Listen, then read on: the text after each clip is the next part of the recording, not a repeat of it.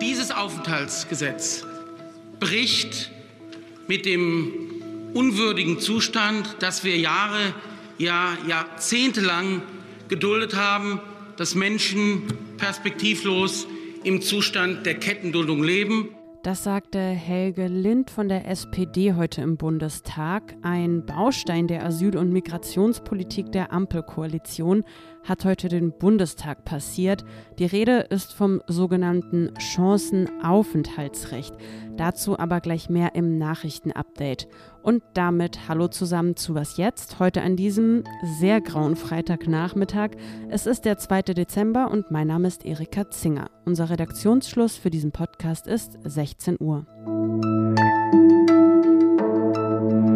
Für die einen ist es ein Fehlreiz, für die anderen ein überfälliger Bruch mit einer unmenschlichen Politik. So lässt sich die Debatte um das sogenannte Chancenaufenthaltsrecht wohl herunterbrechen. Heute im Bundestag wurde das von der Ampel eingebrachte Gesetz nach zäher und emotionaler Debatte dann verabschiedet. Wie persönlich das Thema für manche Abgeordnete ist, das zeigt auch dieser Ausschnitt aus der Rede von SPD-Politiker Adis Achmetovic. Von 93 bis 2001 18 Duldungen. Zwischen einem Monat und drei Monaten. Dazwischen eine Androhung auf Abschiebung und eine Ausreiseaufforderung. Wie Sie sehen können, hat es nicht geklappt. Jetzt bin ich direkt gewählter Bundestagsabgeordneter. Genau diesen Kreislauf aus Duldungen soll der neue Beschluss durchbrechen. Menschen, die also bislang mit einer Duldung in Deutschland gelebt haben, die haben nun die Chance auf einen langfristigen Aufenthaltstitel. Mehr als 136.000 Menschen können laut Bundesregierung in ganz Deutschland profitieren. Das Ganze ist an bestimmte Voraussetzungen geknüpft. Mindestens fünf Jahre muss man bis zum Stichtag, dem 31. Oktober 2022, im Land gewesen sein, davon ein Jahr als Geduldeter. Man darf nicht straffällig geworden sein und muss seinen Lebensunterhalt überwiegend selbst bestreiten können.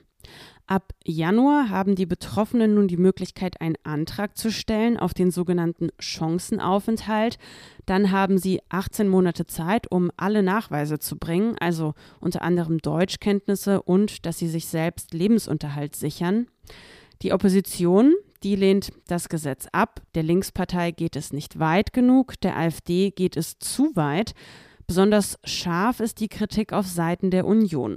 CDU und CSU sind der Ansicht, dass die bestehenden Regeln völlig ausreichend seien.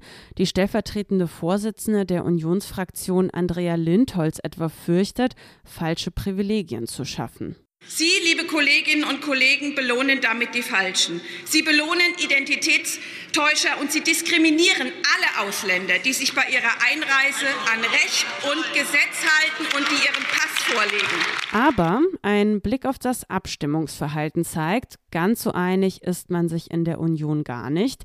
Die Ampel hatte eine namentliche Abstimmung beantragt und demnach gab es 20 Enthaltungen bei der Union. Darunter sind der frühere NRW-Ministerpräsident Armin Laschet, Ex-Kanzleramtsminister Helge Braun, Monika Grütters und Serap Güler.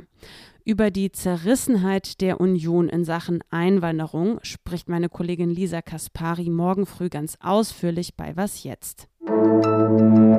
Ob ich wollte oder nicht, das Debakel der deutschen Fußballnationalmannschaft bei der WM in Katar habe ich gestern Abend unweigerlich mitbekommen. Mein Nachbar nämlich, der reagierte für mich ziemlich hörbar auf alle Höhen und Tiefen des gestrigen Spiels. Also die Deutschen sind raus und heute Nachmittag ist die deutsche Mannschaft wieder nach Hause geflogen. Am Abend kommt sie dann in Frankfurt an und nun wird also den ganzen Tag schon die Schuldfrage diskutiert. Ich hoffe mal auf ein paar Antworten von meinem Sportkollegen Oliver Fritsch, der für uns aus Katar berichtet. Hi Oliver. Hi Erika.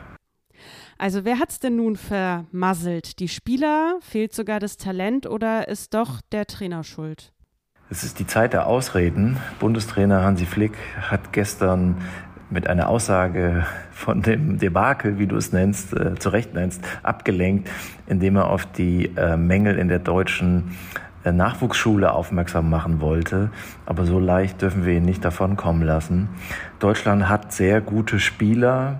Wir spielen fast alle bei Top-Clubs, haben schon die Champions League gewonnen.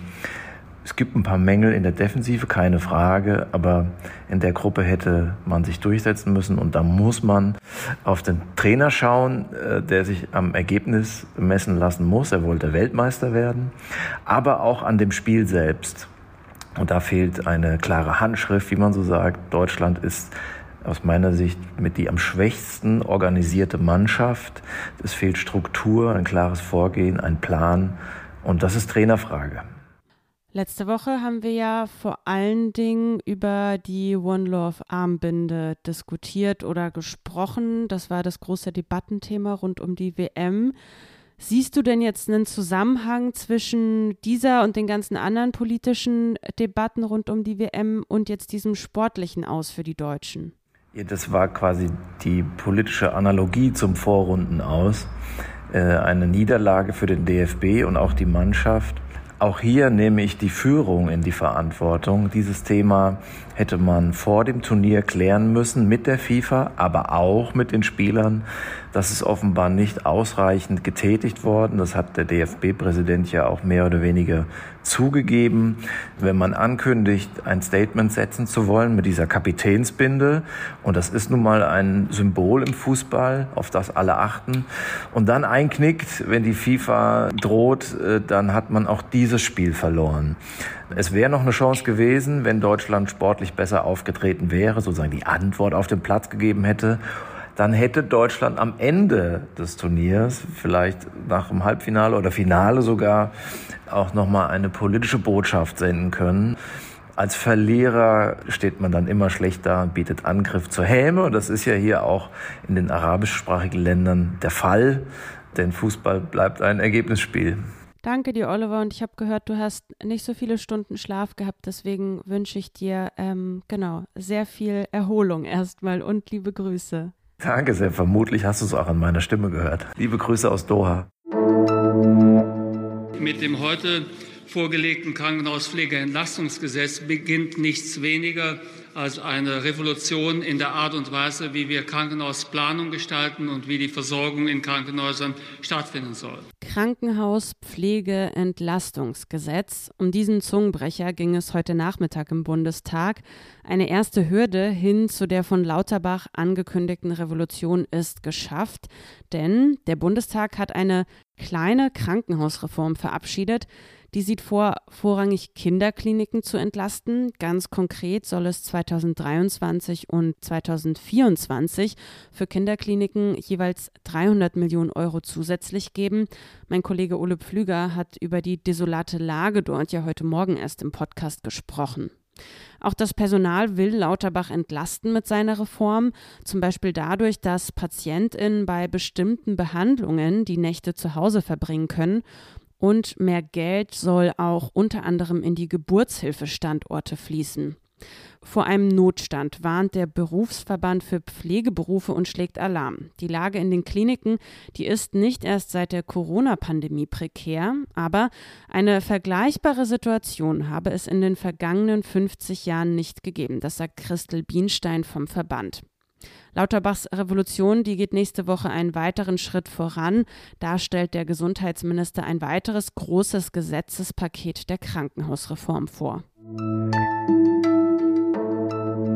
Was noch? Guten Abend, meine Damen und Herren.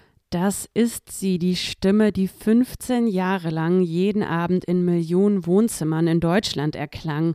Zwischen 1991 und 2006 moderierte Journalist Ulrich Wickert, den Sie da eben gehört haben, die Tagesthemen. Heute wird er 80 Jahre alt. Wickert hat in seiner Laufbahn nicht nur moderiert, er berichtete als Journalist aus Washington und Paris und er ist Sachbuchautor. Sogar Bundespräsident Frank-Walter Steinmeier hat dem Mr. Tagesthemen heute gratuliert. Er hob seine besonderen Verdienste für mutigen und engagierten Journalismus hervor. Wickert, der habe Pressegeschichte geschrieben, erklärte Steinmeier. In diesem Sinne, herzlichen Glückwunsch auch von mir, Mr. Tagesthemen Ulrich Wickert. Danke fürs Zuhören bei diesem Update. Morgen früh geht es auch schon weiter mit Was jetzt, dann mit meiner Kollegin Lisa Kaspari, wie schon erwähnt. Wenn Sie uns schreiben möchten, wie immer gerne an wasjetzt.zeit.de. Bevor ich Sie ins Wochenende entlasse, noch der Hinweis auf unseren Schwester-Podcast Das Politikteil. Die KollegInnen haben sich China-Korrespondentin Xifan Yang eingeladen und mit ihr diskutieren sie die Frage, ob aus dem Corona-Frust auch eine größere Bewegung in China entstehen könnte. Ich, Erika Zinger, wünsche Ihnen ein schönes Wochenende. Bis zum nächsten Mal. Tschüss und machen Sie es gut.